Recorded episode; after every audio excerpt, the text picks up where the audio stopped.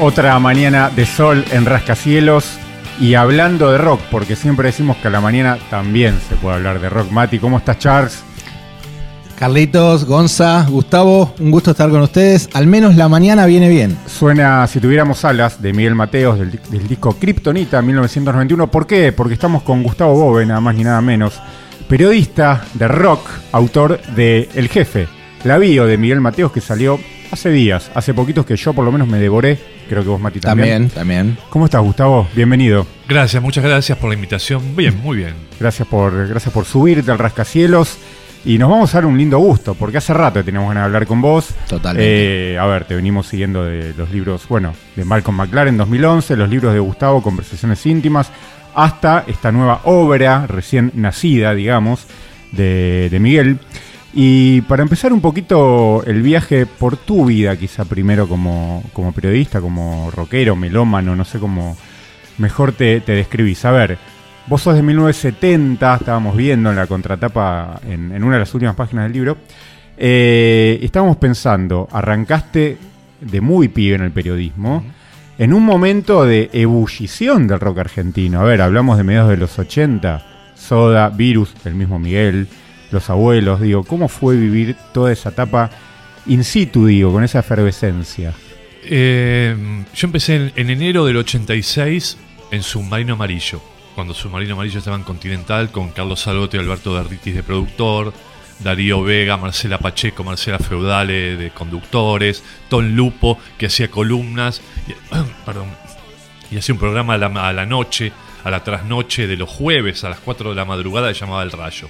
Ajá. Y era un momento muy diferente al rock argentino que hoy conocemos. Por ejemplo, vos llegabas a un artista de manera directa, no había tantos managers, jefe de prensa de por medio.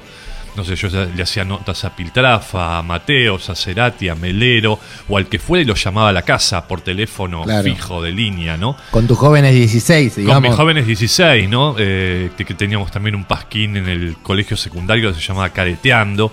Y el primer número fue tapa Daniel Melero, una nota que le hice en su, de su departamento en Aja y Bogotá. Pero bueno, era un rock argentino totalmente diferente. El rock argentino agarra masividad a partir del 87, 88. Incluso para Soda Stereo también.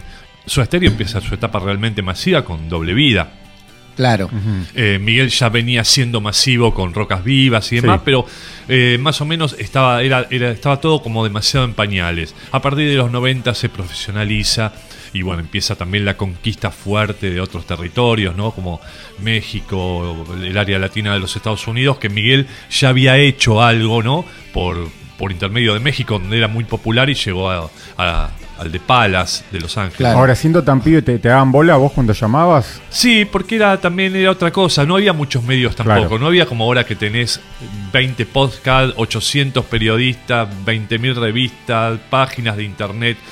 Entonces éramos realmente pocos, estaban los, los ya de alguna manera consagrados, que vendría a ser la generación anterior a mí, eh, los Sergio Marchi, Marcelo Fernández Vitar, eh, Marcelo Figuera, y después estamos los nuevos, ¿no? Claro. Que tampoco éramos muchos. Claro, claro. Y bueno, yo al tener el aval de, de trabajar en Submarino Amarillo, un programa con tanto nombre, en Radio Continental, con tantos personajes famosos, con productores que conocían a todo el mundo, era como que se me abría las puertas también, ¿no? Claro. Eh, entonces no me fue tan, tan difícil. Después, bueno, fui haciendo mi camino, ¿no? Si bien yo ya tenía relación con Daniel Melero, porque era vecino del barrio, con Adrián Otero también, que vivía a dos cuadras de la casa de mis padres. Flores. Eh, eh, Floresta, Barba Floresta, Mataderos, claro. Parque Claro. Avellaneda. Eh, entonces eh, se, se me hacía la cosa más fácil, pero era, era, era otro mercado, era otro medio, era, era otra industria completamente diferente que la que soy, por ejemplo. Pero por ejemplo, vos recién decías que el rock no había eh, explotado en su popularidad como sí lo hizo a partir del 87, pero por ahí había, notabas que había un germen, abuelos en el ópera, rocas vivas, eh, soda en obras, virus en obras. No, tal cual, pero nadie se imaginaba que podían llegar a ser estadios. Ok. Eh, no sé, Fito Páez en Vélez con El Amor Después del Amor. Por eso te marqué Claro. los 90 como el año de gran explosión. Para mí, Sí. eh, tocar en el ópera, tocar en, en Gran Rex o hacer un obras, eh, digamos, cualquier artista con un poco de desarrollo podía llegar, ¿no? Bien. O el Luna Park. Bueno, lo de Miguel fue un hito justamente en ese momento porque fue el show con más convocatoria del rock argentino, Claro. con 60.000 personas, cuatro Luna Park. Claro. Después 60.000 personas, en el 92 lo metió Fito Páez en un solo Vélez, por ejemplo. Claro. A eso me refería puntualmente, cuando digo el, el rock se convierte en música de estadios. Bien, bien. Eh, no me acuerdo de qué iba tu pregunta, ¿cuál es? No, esto, que charlábamos antes, que habías visto a Soda en obras, que habías visto a Virus, que habías, eh, bueno, recién decíamos, Miguel, Abuelos, o sea, había un germen, pero bien marcás vos que el desarrollo posterior, llegando a los estadios del rock, es como que el rock se hizo grande ahí, ¿no? Y sí, además eh, llega otra generación también de gente, la generación de mi edad crece y tiene Sí. más poder adquisitivo como para comprar discos. Ok. Eh, y se dan una serie de circunstancias también que ayudaron mucho al crecimiento del rock. Claro. Eh, si bien las tres bandas consagradas de los 80, podemos nombrar a Miguel Mateo Sass, Soda Stereo, Virus, ¿no? Sí, Había un montón de cosas en- por abajo, en la segunda línea, que estaban buenísimas, como Fricción, Los Encargados, La Sobrecarga, eh, cosas que duraron un soplo como Cosméticos, o Los Argentinos, o Alfonso se entrega, o mismo los Twists, claro. ¿no? Eh, en esa segunda línea. Pero digamos que a partir de los 90 también se crea una especie de culto alrededor de esas bandas también. Claro. Coleman forma Los Siete Delfines con el background de ficción. eh, y bueno, Melero se hace solista y empieza a ganar repercusión. En el Claro. 92 justamente graba Colores Santos junto a Gustavo, Gustavo Cerati. Cerati.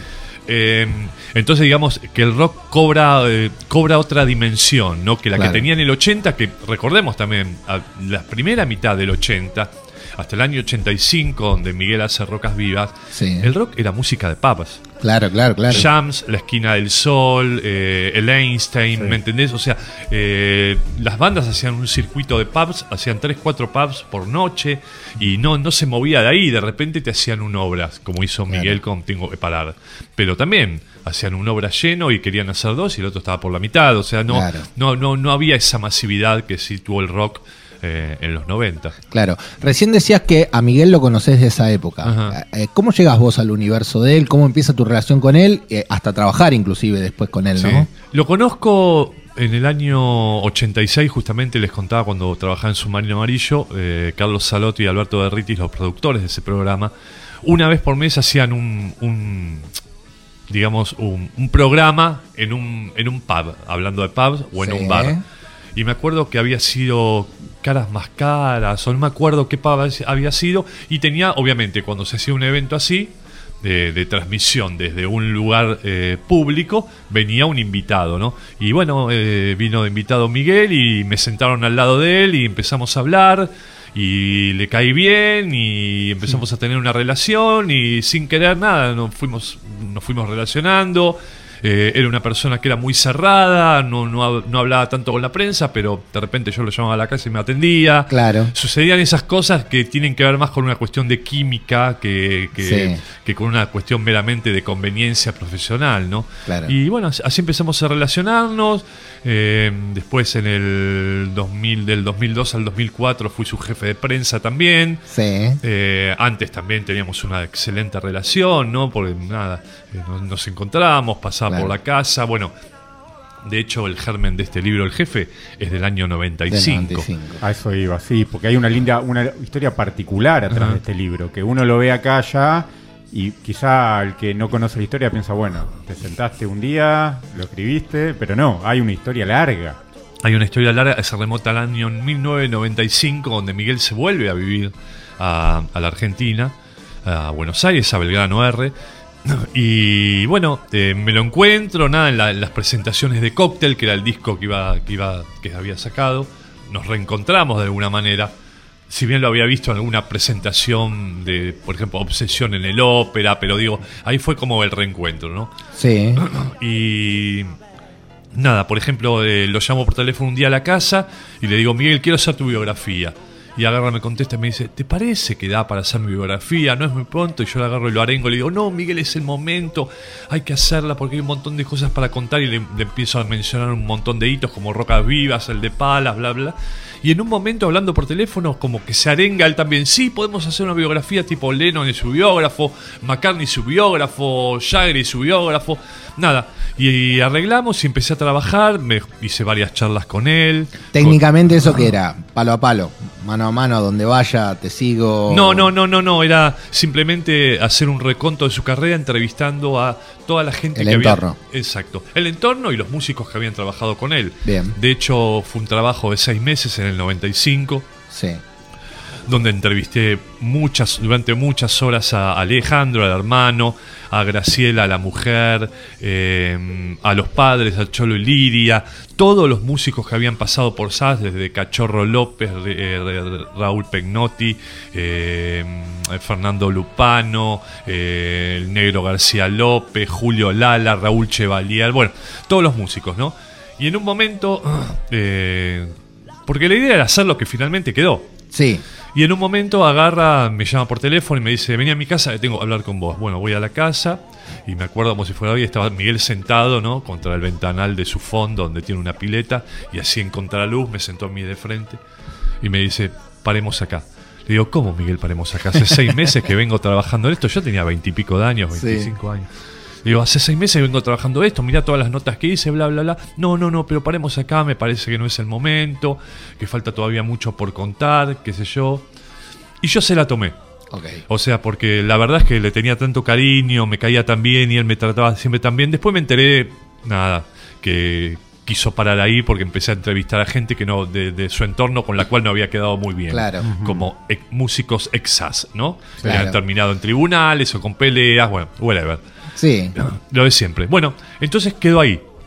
Y yo quedé con, un- con ca- una caja de cassettes, pero terrible, de esos Grundig TDK de 60, de 90, de grabaciones. Debe- debería tener, no sé, 300 horas fácil. Sí. Y siempre miraba la caja, yo soy de guardar muchas de esas entrevistas, todavía tengo guardadas entrevistas con Spinetta, Papo, no sé, una infinidad. Debo tener en casa, no sé, no perdí la cuenta, pero ponele no, 800 cassettes Claro. cassette de, de- Sí, de sí, cinta. sí.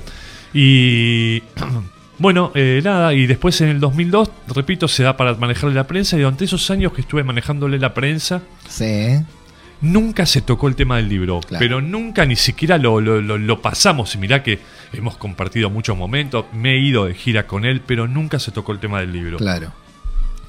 Hasta que saliendo de la pandemia, en, en octubre del 2021, él hace ese famoso concierto en el Gran Rex donde va Joaquín Levington y Ariel Minimal. Minimal, sí. Sí. Exactamente. Y después, bueno, nada, me agarra en, me agarra en, en el, en el hall del teatro la madre, Lidia, a la que vi tan, tan, tan, tan grande, ¿no? Así me agarra de las manos, Gustavito. El otro día me estaba acordando de vos porque me acuerdo de las fotos que nunca me devolviste, claro, porque en ese 1995 yo había empezado a compilar fotos y le había pedido muchas fotos a la madre, que en realidad no me la quedé yo. Cuando paramos el proyecto se las devolví a Graciela y Graciela la había guardado en algún cajón. Ponele. Y bueno, después voy al camarín a saludar a Miguel, nos quedamos ahí charlando, quedé yo un rato largo. Y en un momento me dice, ¿estás viviendo en Villa Pueyrredón? Sí. Claro, por- a mí la pandemia me agarró viviendo en Villa Pueyrredón. ¿no? Claro, Mi novia claro. vive, vive ahí, nos agarró la pandemia y bueno, nos agarró de convivencia. Sí. Y le, entonces le digo, sí, Miguel, estoy viviendo en Villa Pueyrredón para que cuando publiquemos el libro pueda decir que fui a vivir al barrio donde naciste para eh, estar más cerca de la historia. Y agarra, me mira fijo y me dice, obviamente, sarcásticamente, Sí. me dice, vos vas a publicar mi libro cuando yo me muera. Y me, Ahí te me dio- tocó. claro, es como que yo estaba trabado, ¿viste? Cuando te tenían que desbloquear para. Sí. a- algo tenía Claro. que pasar para desbloquearte y agarrar todos esos cassettes y empezar, ¿no? Y bueno, me, me pegó de tal manera que me desbloqueó. Esto fue un sábado, el lunes empecé a escribir el libro. Excelente. Y acá está el jefe. Con Claro. parte de lo que habías hecho en aquel momento. Exacto, gran parte de lo que Gran había parte hecho de en, aquel- en aquel momento, porque vos retomando calculás desde que ahí. cuando yo empecé a trabajar en el libro, ya ahora, eh, Julio Lala, el negro García Estaban López, vivos, claro. no, estaban todos muertos. Ah, ahora, Claro, ahora, ahora. claro, sí, no, sí. cuando yo empecé a trabajar el libro en el 95 estaban todos. Claro. Claro. Cuando yo retomo el libro en el 2021, estaban muchos se habían muerto. Julio Lala, eh, eh, el negro García López, El el Chino Chino Sanz, eh, el padre Cholo. El Claro. padre de Miguel también hab- había fallecido. Lo primero que hice en el libro, mira, esto te lo- no, hice tantas notas, lo- lo- la primera vez que lo cuento. Lo primero que hago cuando empiezo a trabajar en el libro, en el 2021, es desgrabar la entrevista al padre de Miguel, a Cholo. Entonces agarré el WhatsApp y mi grabador periodista así, y le, le mandé por WhatsApp a Miguel la, desgra- eh, la, la voz del padre, ¿no? Sí. Claro. Y agarra y Miguel me dice, me emociona, así me pone una manito así como un pulgar arriba. Y bueno, y, y así empezó así empezó el libro. Y, a- y además se sumó mucha gente en el, en el nuevo, en la segunda etapa, donde ya se terminó. Sí. Se sumó mucha gente en la primera etapa, no había podido conseguir como Oscar López, por ejemplo. Claro. Claro. Personaje fundamental, que mirá lo- vos lo que es la vida. Si yo hubiera tardado un poco más, no lo hubiera tenido No lo Oscar hubiera López en el libro, porque acaba de fallecer Oscar, Sí, sí, lamentablemente. Me acuerdo de tu foto con Oscar en las violetas, me En las parece, violetas, ¿no? sí. Un clásico. Sí, tuvimos la suerte de conocerlo Oscar también. Por suerte, valga la redundancia, eh, antes de, de que pase lo, lo que pasó hace poquito. Eh, Gus, me, me quedé con algo. Antes decías, Miguel no era un tipo de ir mucho a los medios y demás. Y yo al menos creo que Mati coincide, tengo la sensación que eh, Miguel es más valorado afuera que acá, históricamente hablo. Quizá el libro ahora le dé una revalorización, esperemos. Eh, que me parece que generalmente cuando se habla de los grandes rock nacional muchas veces no se lo nombra. eh, como que se le fueron pasando diferentes facturas, no sé si coincidís, caso de lo que está diciendo, la frontalidad con los medios, no aparece en los grandes eventos, creo que lo cuenta Alejandro en el libro, el famoso club de Toby, cuando habla Claro. de, de los amigos del entorno de Charlie, eh, el hecho de irse a vivir afuera, eh, a grabar afuera, a tocar afuera, eh, ¿por dónde ves que puede llegar? Primero si coincidís, quizá no. Totalmente coincido. Pero- Eh, y además también hay, hay un caso puntual que define lo que es el rock argentino, que es eh, el- la serie El amor después del amor de Fito Páez. Sí. Donde hay- de alguna manera, no quiero decir que, que se adrede, porque cada uno hace su, su historia y la escribe como quiera, pero de alguna manera esa serie dice, el rock argentino somos esto, y te pone como una especie de corset, ¿no? Sí. Y todos los que quedan eh, al costado del camino, para citar a Fito Páez también, no pertenecen. ¿Me entendés? Entonces el rock argentino es Spinetta, Charlie, Fito y los que aparecen ahí, Virus, los Twist, Fabi Cantí, lo demás. Lo demás es como que están en los márgenes del rock argentino. Una mirada bastante escueta, porque si uno mira la historia del rock argentino, los grandes hitos del rock argentino, en muchos de esos hitos está, está Mateos. Sin lugar a dudas. ¿no? Obvio. Empezando, De hecho, Rocas Vivas, el disco más vendido, hasta El Amor Ah, después del Amor. Tal cual. Ya- y que Rocas Vivas con sus reediciones y todo ya debe estar arriba de los, del millón de ejemplares, pero fácil. Acá tengo una polémica, me parece que es una edición Sí, sí, sí. bastante Bueno, esa es la- apócrifa. Esa es la que Pero no le gustó a Miguel. Esa es la que la. Cuando lo leía me acordaba de esto. Ah. Bueno, pero también el hecho de haber arrancado desde arriba, ¿no? Eso lo escuché muchas veces, ¿no? Eh, ¿Qué banda debutaba haciendo teloneros de Queen eh, a principios de los 80, cuando acá no llegaban las grandes bandas y de repente estaba Sasa ahí? Lo que pasa es que también, como hablábamos al principio, era otro rock, era otra industria, no había idea de nada. Ellos cuando los invitaron a tocar con Queen, Sí. creían que iban a tener todo el escenario a disposición, todas las luces y el sonido de Queen y terminaron tocando en el pie de batería de, de- De Roger de Roger Taylor. Taylor, en, un, en, un, en un escenario chiquito que lo armaron de 2x2 con dos tachos de luces apuntándolos y un sonido que era el 20% del que utilizaba Queen. Total. O sea que solo lo pudieron ver los que estaban adelante, los que estaban en el fondo veían a cuatro hormiguitas Sí. y un zumbido. Y una banda que no conocía a nadie, no tenía ni un disco. Nada. Claro. Nada. Nada, pero bueno, por eso no había la cultura. Sas- otro de los hitos de, de Mateos también fue que fue el primer soporte en la historia de la música popular argentina. No había ni cultura de grupo soporte. Claro. ¿Me entendés? Por eso te, decía que no sabían cómo iba a funcionar todo. Eso sumado a el, el boom de Rocas Vivas, el éxito de, de- de la presentación de Rocas Vivas en el Luna Par, la apertura del rock hacia el exterior, ¿no? Claro, total. Porque realmente, digamos, el que abre la- el que patea la puerta en México es Mateo, con cuando Claro. seas grande, que ya se lo habían grabado Menudo y Laureano Brizuela. Sí. Eh, después llega Soda Stereo, Nanitos Verdes y todos los demás, pero tiene varios hitos, pero por eso te digo, todo lo que decían ustedes de- de- de- del tipo que no es eh, dadivoso con los medios, de que no sale de noche, de que no se encierra a drogar con un productor discográfico en una oficina, y un montón de cosas lo hicieron como un personaje outsider dentro del rock Siempre Claro. con la misma mujer. Es una historia de amor también. 50 Claro. años, o sea, digamos, el verdulero, el carnicero, el tachero, un periodista, nosotros, podemos estar 50 años con la misma mujer. Ahora, una estrella del rock, 50 años con la misma. Es una, es una utopía. Claro. O sea, es la historia de amor más grande que escuché yo en mi vida, ¿me entendés? O sea, Claro. Y encima la mujer trabaja con él. Sí. Claro, sí, sí. Porque sí. no es que te- 50 años con la misma mujer, como los futbolistas, viste, que me, voy- me voy, a- me, voy, me voy de gira o, o me, o me concentro Claro. y, y te vas y dejas. No, no, la mujer iba con él. Claro. Entonces es una historia. Tiene más mérito todavía. Totalmente. Y bueno, eso también, eso también. Miguel nunca habló de sus excesos, por ejemplo. Claro. Nunca, nunca habló de, viste, nunca hizo un disco como, no sé, como Honestidad Brutal. Claro. ¿Viste? O, o El Salmón. Nunca dijo, me Claro. encerré, ah, me encerré 10 días seguidos sin dormir tomando merca Claro. y compuse este disco. o, o nadie me quiere, me voy a vivir afuera. No, nunca lo dijo. Pero parte, está bueno, parte del. Sin spoilear, ¿no? Pero digo, eh, una de las cosas interesantes es que un poco aborda Miguel ese tema también. en Por supuesto, y ahí va la- la- también la grandeza de- del artista, ¿no? Porque pudiendo haber hecho alarde de eso, jamás lo hizo. No lo hizo. Hubo excesos. En el libro lo cuenta, lo hay, y hubo bastantes excesos. Lo Sí. que pasa es que no se hizo alarde de eso, un- es, es otro tipo de personaje. No es la figura del rockero que le cae bien a todo el mundo. Claro. Eh, no sé, como, como otros rockeros que van, hacen una nota y terminan abrazando al periodista, le dan un beso y después van a la casa a comer para que le saquen una buena crítica o le escriban un buen artículo. Claro. ¿me entendés? O sea, no era de ese tipo de personajes, Mateo. Ahí me surge una pregunta muy... eh, no, no sé si es importante por la pregunta, sino eh, que vos contaste algo al principio, que era que vos desde chico compartías con él momentos. Y a veces eran momentos eh, fuera de los escenarios, esto que vos decís, lo llamaba a la casa y demás. ¿Miguel era consciente de eso desde esa época ya? O sea, esto que vos dijiste, él era un outsider.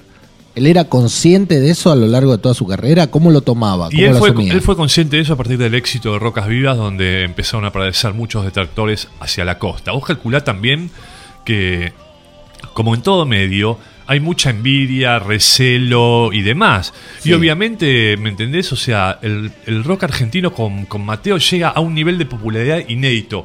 Mira, hay que tener solo un poco de memoria a los que vivieron una época lo que fue el éxito de Rocas Vivas. Vos subías a un colectivo, a un taxi, entrabas a una zapatería, a una farmacia, a un almacén. En todos lados estaba sonando Rocas Vivas. Recuerdo la primavera del 85 que yo fui al parque ahí a, los lagos de Palermo y en todos los estéreos de toda la gente que estaba tirada, de todos los pibes, los estudiantes que estaban tirados en el pasto, estaban todos sonando rocas vivas. Claro. Tira para arriba, un gato en la ciudad, mundo feliz. Era un boom, perdón, que excedía cualquier predicción. Claro. O sea, se vendían seis- entre 6 y 7 mil discos por día. Por día. Oscar López estuvo a punto de cerrar una fábrica de vinilos para fabricar solo discos de rocas vivas. Claro. Entonces, todo eso generó también una especie de recelo en, en- en- en colegas y demás. Como, mira este, sin la historia, sin haber tenido cinco bandas históricas en los 70 o en los 60, está haciendo esto y yo sigo tocando en el ópera o en el Luna Park, ponele, como Sí. mucho uno, ¿me Sí. entendés? Entonces, eh, todo eso fue generar, y bueno, y a todo esto también se sumó la personalidad de Miguel Claro. Con lo que hablábamos antes, que no es un tipo dadivoso, que no es un tipo, ¿me entendés? Eh, eh, que- Ni un tipo que se va a achicar ni va a agachar la cabeza. O sea, él está orgulloso. No, no, no, pero no solo por eso, porque musicalmente es intachable. Claro, total. O sea, vos agarrá, sin ir más lejos, ¿no? Agarrá lo- lo- los primeros tres discos de SAS. Sí. Hasta tengo, eh, pará, no lleguemos a Rocas Vivas. Son realmente intachables. O sea, son claro. discos que en su momento eh, es- eh, sintonizaron con el sonido de la época, estuvieron adelantados, sonaban bárbaro, tenían buenas canciones. Y después posteriores como solista también. Sí. Obsesión, Kryptonita, ¿no? Son discos Sí. eh, and Love, Bar Imperio. O sea, eh, realmente, sigamos, y tenemos que analizarlo Sí. fríamente desde el lado, desde el lado profesional, artístico. Sí, Mateos es intachable. claro. Ahora, hay otra parte también donde él se convierte en un outsider con su personalidad, ¿no? Claro. Eh, no- no, di- lo cuenta Porcheto también en el libro, que estaban cumpleaños de él y estaba Charlie García, estaban un montón de músicos, y Miguel es como, se quedaba en un costado, no se integraba, ¿me entendés? Claro. Y ese, ese tipo de relaciones públicas, ese tipo de public relations en el rock, eh, son muy importantes, porque acá hay una inteligencia del rock que domina todo y maneja los hilos de todos lados. Entonces, vos llegás a cierto punto donde tenés que ser condescendiente con esa inteligencia rockera como para, para poder acceder no a la popularidad. La inteligencia rockera no te da popularidad. La inteligencia rockera lo que te da respeto.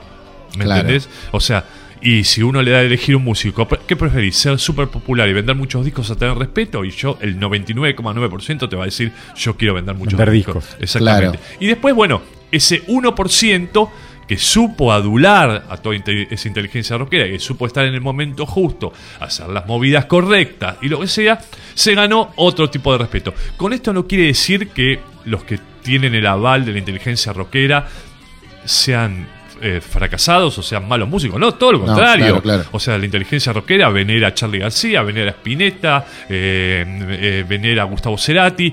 Todos genios. Sí. A Fito Páez. Todos genios, pero digo, ellos tuvieron, y Gustavo también, ¿eh? esto también es para discutirlo, porque Sí. Gustavo antes de que de, de- de la- la- el accidente que tuvo, también tenía muchos detractores, y también hay que, hay que ver, o sea, hoy, hoy estamos viendo todo con, con las cartas, con el diario del domingo, con las cartas jugadas, ¿no? Claro. Pero yo recuerdo a Gustavo. eh, La época de siempre soy. No, eh, claro, pintadas papadas totales, viejo sí. choto, críticas en los medios, colegas que decían que se ponía el gorrito porque se estaba quedando pelado. Pasado de moda, Pasado sí. de moda, ¿me entendés? Un montón de cosas. O sea, eh, a veces nosotros leemos la historia del presente, pero también hay que hacer un poco de tener memoria, ir un poco al pasado para ver lo que realmente pasó. Pero bueno, Claro. Sí. olvidémonos de Gustavo. Vamos al caso puntual de Miguel. Y Miguel además está vivo y coleando y viene de tocar en, en- en el Teatro Colón con una orquesta de 40 músicos y ahora tiene vendido, todo vendido el Luna Par el 21 de octubre para presentar ese disco sinfónico. Sí. Y, y bueno, eh, esa es la historia de la música. Yo te- eh, quiero cerrar este, este Sí. tema puntual, eh, yendo in situ a la, a la cuestión de si alguna vez esto que vos decías de la inteligencia rockera o los detractores, alguna vez ese, ese punto llegó a ser personal, que alguien se lo diga en la cara o siempre fueron temas... Y yo creo que no, nadie se animó. Aparte, nadie, él no le dio lugar a nadie a que se lo diga en la cara. Bien. Porque para te, tengan, para- te lo digan en la cara, vos le tenés que dar lugar y te tenés que sentar con una persona. Claro, tenés que estar en esos lugares. No, y además, o, o sea, por- digamos, vol- volvemos a la parte artística. Artísticamente, ¿por qué lo vas a criticar? Claro. Entonces, que te tenés que meter en temas personales. Y si yo tengo un tema personal con vos y yo soy periodista, nuestra relación es, profesional, ¿por qué yo eh, te tengo que dar motivos personales para criticar tu profesión? Claro. Bueno, Sí. perdón, no que vuelva, pero un paralelismo con Gustavo. A Gustavo era muy difícil entrarle por algún lado artístico. Entonces, a- por algún lado le tenían, le tenían que pegar. Eh, me, me quedé. eh, lo, lo de Rocas Vivas, y perdón. Gustavo por- quedó canonizado, ¿no? Sí, o sea, pues después lo que le pasó, obviamente quedó Sí. canonizado y dejó una obra increíble. La única diferencia entre Gustavo y Miguel es que Miguel está vivo y Gustavo no. Sí. Claro. Claro. Y, y una particularidad que me gustaría marcar de, de Miguel, si, si es que coinciden. En alguna nota lo, lo escuché decir una cuestión así como que era un compositor, no, no es textual, es de protesta o algo así. ¿A qué voy? Tiene esa particularidad que un músico pop rock, vamos a ponerle, y es una especie de documentalista de lo que fue pasando en el país a lo largo de los años, dentro de un contexto de música, vamos a decirlo, pop, ¿no? Y no, es habitual eso, porque yo lo tenía escuchar argentinitos, por decir algo, ¿no? Extra, huevos, digo. Es un, un relato de lo que iba pasando en el país, incluso hoy día, digo, ¿no? Hay muchos que lograron eso, me parece. No, es verdad. eh, por eso el libro está, está tan cruzado por la historia Argentina. Más allá de que te gusta el personaje o no, el, el libro tiene una, una cuestión también eh, novelística que lo hace atractivo. Por ejemplo, en el libro está, está cruzada la, hist- la historia política social argentina desde Cámpora y Perón hasta el kirchnerismo, por Sí, ejemplo. claro. Pasando por el uno a uno, eh, la pizza on champagne, El la corralito. alianza de la Rúa, el corralito, todo lo que vos quieras. Y esa música también tiñó el arte de Miguel, o por lo menos la letra, porque yo no sé Claro. musicalmente, pero por lo menos la letra sí. Temas como Su me robaste todo, eh, bueno, Salir vivo, ¿no? Sí. Eh, huevos, eh, un montón de canciones que van de, no sé, eh, Lágrimas bajo la lluvia, que está dedicada a la, al, digamos, a la herida que dejó la dictadura militar, y un Sí. montón de temas así tienen que ver con la historia también de- del país. Digamos, si bien era metafórico, eh, metafórico, perdón, su me robaste todo, su es la dictadura, obviamente. Claro. Ujú, sí. Eh, Miguel eh, era un lector muy agudo de, de lo, que, de lo que fue la, la- la sociedad y la realidad argentina. Claro. Mientras nosotros estábamos con el uno a uno acá, viajando a París y pagando un hotel en París con los pesos argentinos, él vino acá a la Argentina y dijo, muchachos, están rifando el país Claro. lo están regalando. Y bueno, ¿y todo eso en qué desembocó? En la catástrofe del 2001, ¿me entendés? Claro. Entonces tenía una visión mm, que iba más allá de la visión popular. Es- además es un tipo que sabe mucho de economía, es Claro. un tipo muy lector. Entonces eso también le da como otra periferia a su música. se Claro. nota. Aparte, dentro de, de- de- de su ambiente pop, llamémosle así, en cuanto a lo musical, el tipo no tenía miedo o prejuicio de volcar en una letra imágenes, eh, a veces hasta callejeras, ya en los 80 pasaba eso, ¿no? Bueno, por de, eso- de describir situaciones. Te digo, huevos, años 83, Tres. eh, que era en la Argentina hacen falta huevos, cantaba en, en vivo, que en el disco lo tuvo que cambiar por en la cocina. Digo, había que tener, eh, digo, coraje, ¿no? Justamente para, para escribir y salir a cantar esto en ese momento. Claro, hoy volvemos a lo mismo. Con el diario del domingo, con, el diario del lunes o con las cartas jugadas, podríamos decir, nada, no pasaba nada. En el año 83 la dictadura ya estaba en pleno descenso, pero en el año 83 no sabía que la dictadura se iba a ir tan fácilmente. No, no, no. Nadie creía que los, que los dictadores se iban a ir tan mansamente, ¿me entendés? Claro. Todos pensaban que iban a poner un, un títere para seguir gobernando el país. Claro. Entonces, cantar en 1983 en la Argentina hacen falta huevos. Había que tener huevos para sí, sí. hacerlo.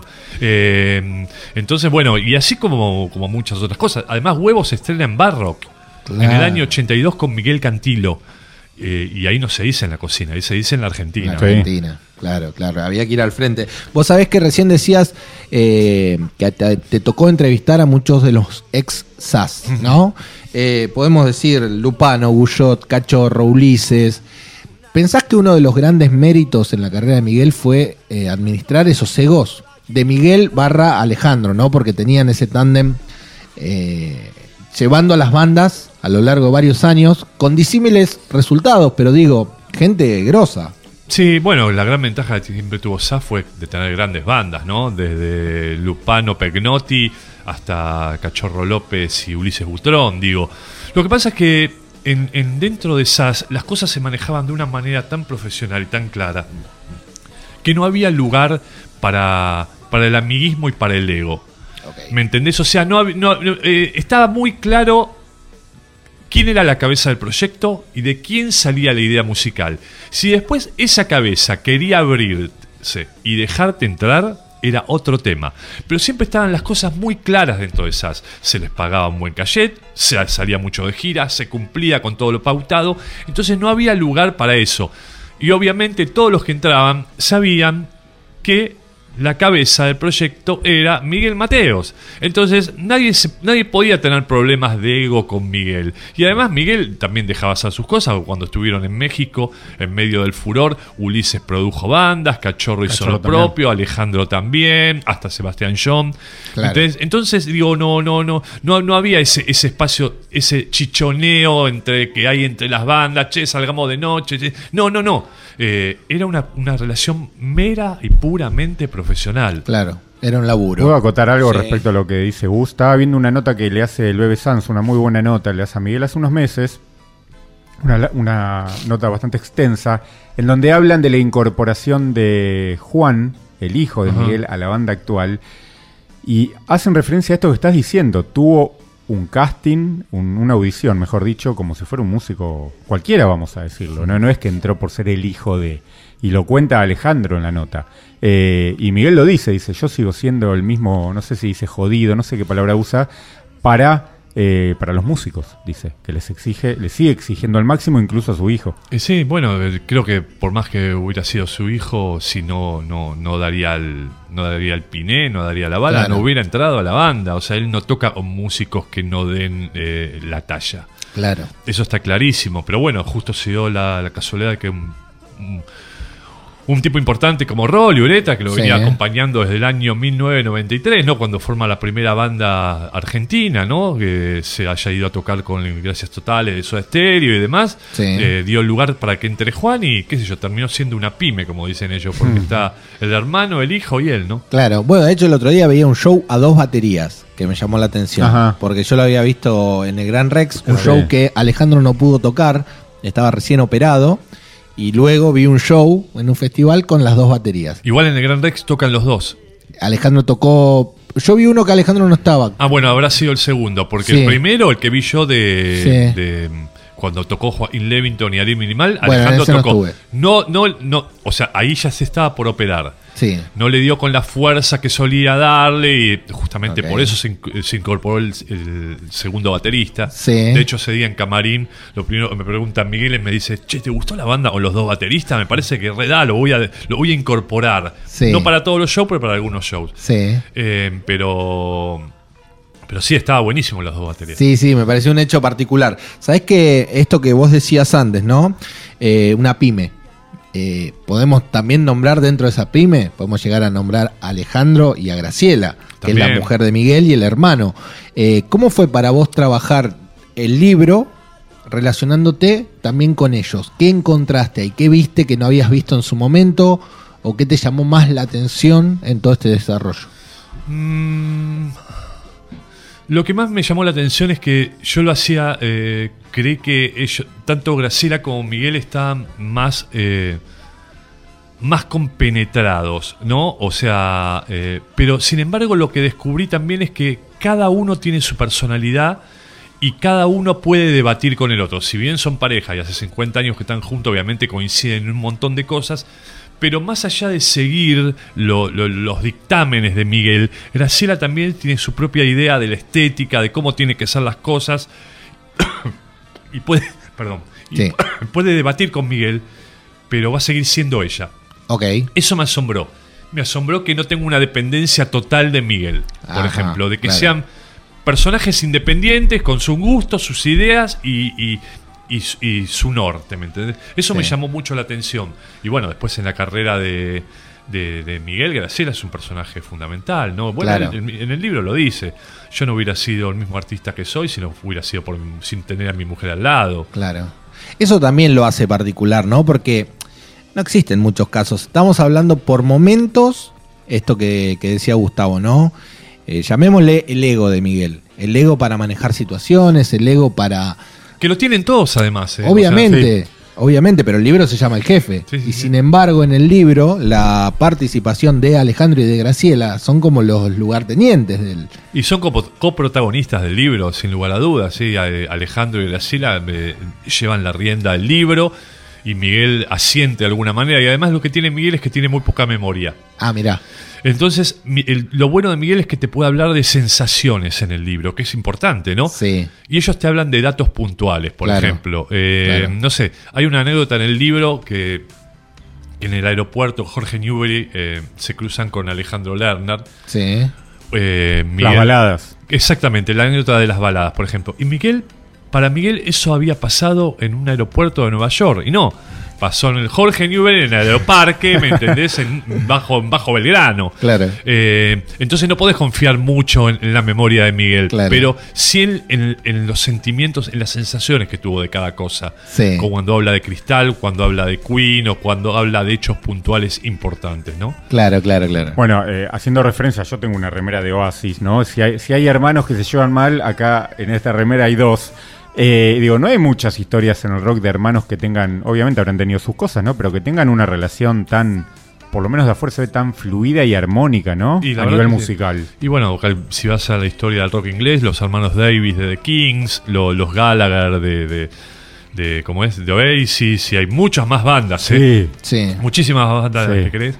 Que, que sí, que bueno, que la relación es esa, pero no, esto se lleva muy bien. De hecho, la primera formación de, de SAS Sí. eran dos, dos grupos de hermanos, era- eran los, Claro. los Infusino y los Claro, Mateos. es Mirá, verdad. Claro. Bueno, vos sabés que una- un dato que, que- que a la gente le va a gustar mucho leer en el libro es eh, esto que decíamos, ¿no? La participación de Alejandro. Alejandro produjo muchísimos discos de Miguel, ya en un momento que Miguel prácticamente le daba la llave para decir, bueno, vos armás la banda, vos seleccionás los temas, vos arrancá con el proyecto, como que se empezó a dar, ¿no? Eso de saber delegar también, ¿no? Y sí, porque en definitiva Alejandro era el nexo de Miguel con los músicos era el nexo Importantísimo. de Miguel. Total, el, el nexo de Miguel hasta con la industria, ¿no? Claro. Eh, todo lo que no podía decir Miguel por una cuestión de personalidad lo decía Alejandro y lo decía Claro. de mejor manera. Y musicalmente también, cuando empiezan a grabar un disco, la primera, Sí. la, la gui- la primera guitarra de referencia la graba Sí. Alejandro y sobre eso se hace todo. Qué bueno saber eso. Eh, obvio. Entonces, sí, sí, entonces digo, es un personaje clave en la carrera de Miguel, o sea, eh, en- eh, a, a todo nivel, ¿no? O sea, un tipo así también necesita tener atrás a alguien de total confianza. Total. Eh, por un montón de cuestiones, no solo por la cuestión musical, sino hasta por la cuestión eh, empresarial, ¿no? Cuando van a ofrecerle el proyecto de Rocas Vivas a Sony, Sí. va Alejandro, no va Miguel. claro, Y claro. a Alejandro lo llaman para cambiarle el proyecto, para decirle, no, no queremos hacer el 25 aniversario de Rocas Vivas. Hagamos primera fila. Claro, ¿Me entendés? Claro. Eso, eso Miguel no lo hubiera aceptado si no hubiera sido por Alejandro. claro, se hubiese levantado y se hubiese ido. Totalmente. Claro, Eh, siendo más diplomático, además, ¿qué, qué otra característica podés agregarle a la personalidad de Alejandro?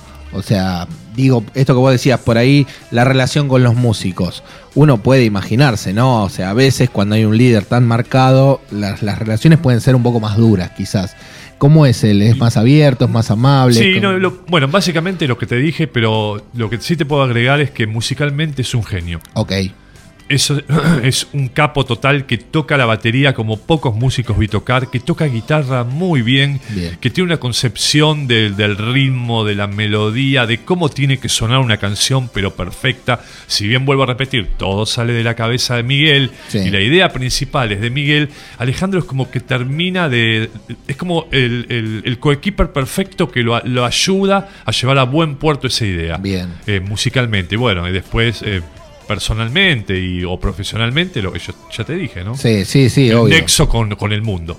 Listo. Te esa, es, escuchás esa- es la Te definición. escuchás hacer una analogía futbolera, a Mati no le va a gustar mucho, dijiste era como el Nacho Fernández atrás de Julián Atrás- Álvarez. Claro, ponele, exactamente. Sí, sí, sí, sí, el el que le que entrega sí. la pelota y dice, bueno, vos haz Sí. el gol, lucite. Ahora, Claro. eh, Gus, hablando de, de memoria, de la memoria de Miguel que decías recién, a ver, él siempre se caracterizó por esta cuestión de jugársela, de vender una propiedad para grabar un disco, en el 89 le desarma SAS, levanta campamento, se va con Graciela a vivir a Estados Unidos.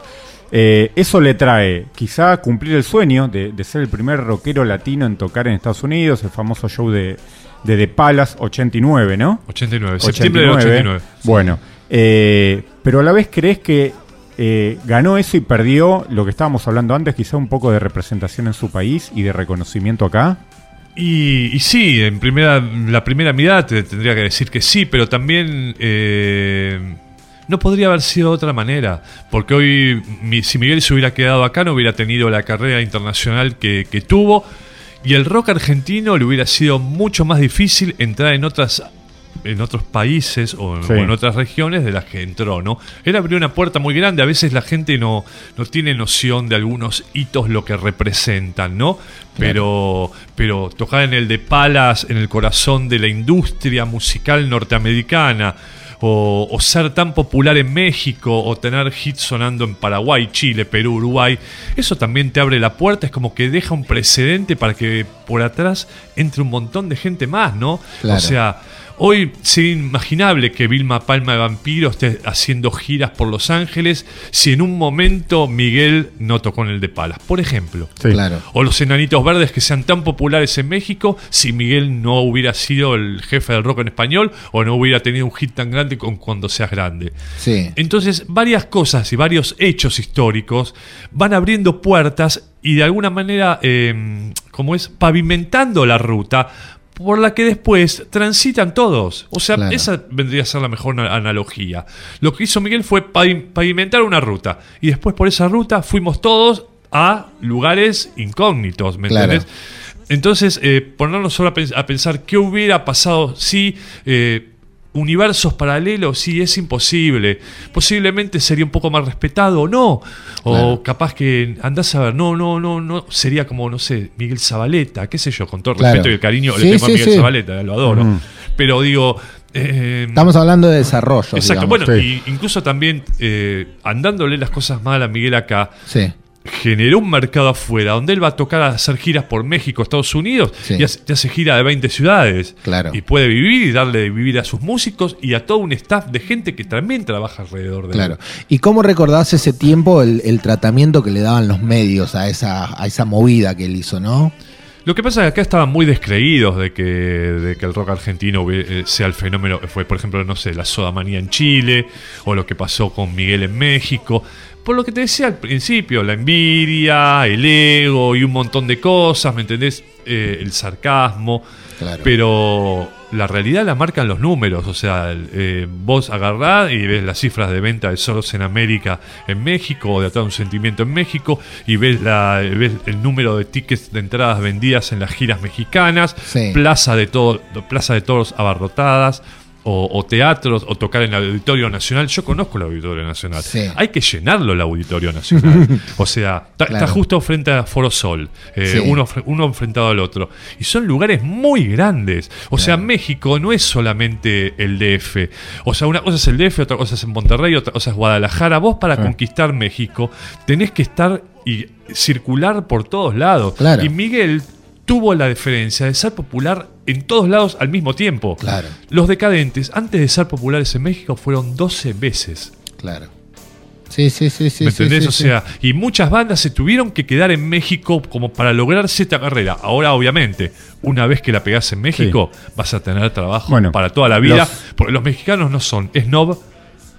¿Me entendés? Lo que les gustó les va a gustar para siempre. No es como acá, ah, no, la pegó, ya no me gusta más. Es, es popular, el snobismo. No, no, no.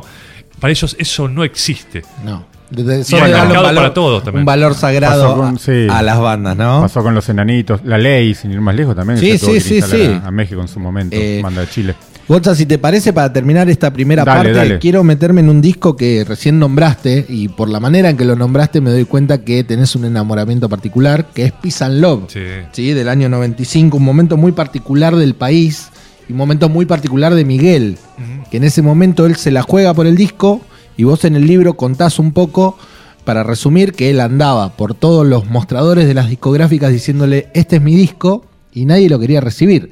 ¿Cómo, cómo fue ese contexto? ¿Qué, ¿Qué pasó con ese disco? Bueno, Peace and Love es el disco de reencuentro de, de Mateos en la Argentina, lo que hablaba antes, ¿no? De, de ver periféricamente lo que se estaba haciendo con el país, se estaba rifando la nación. Se privatizaba aerolíneas, aguas, gas, luz, teléfono. Y todas las empresas extranjeras que compraban esos bienes argentinos Sí. lo compraban con deudas y le traspasaban la deuda al pueblo. O sea que vos pagabas más cara una tarifa de luz acá que viviendo en Los Ángeles, por ejemplo. Sí. Entonces, eso Miguel, todo eso lo veía, ¿no? Lo bajan las letras. Lo bajan las letras y eso es, eso es Peace and Love. Además de un sonido impresionante. Grunge, ¿no? casi grunge. Eh, Ese es, es el disco Grunge de Mateos. Ellos estaban escuchando mucho Kurt Cobain Mm. y toda esa onda. Vos fijate en Cambios, por ejemplo. Cambios Sí. empieza y parece un tema de Kurt Cobain. Sí, sí, sí. Claro. O sea, eh, o el mismo Peace and Love con esa cosa de, de distorsión y todo al palo. Y la batería pegando a, pegando a, a- a piso eh, siempre a tempo. Eh, es un disco, un disco fenomenal. Y siempre lo comparo. Gustavo Cerati tuvo su pico de, de- de- de inspiración para Sí. mí en el año 92, ¿no? Sí. Cuando graba Dínamo. Mateos tiene su pico de inspiración en el 94 cuando graba and Love, que después sale un año más tarde. tarde. Claro.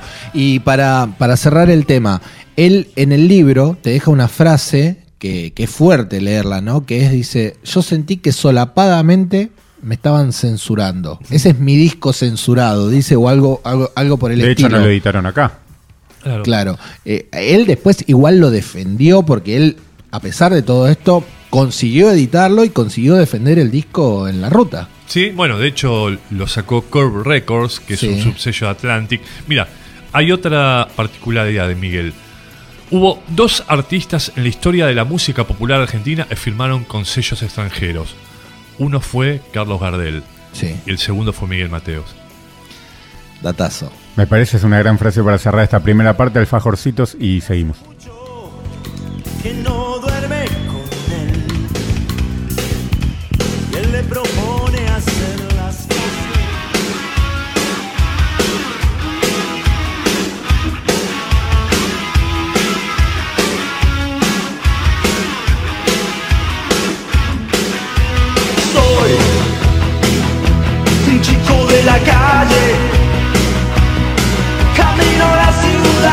mi sin molestar a nadie.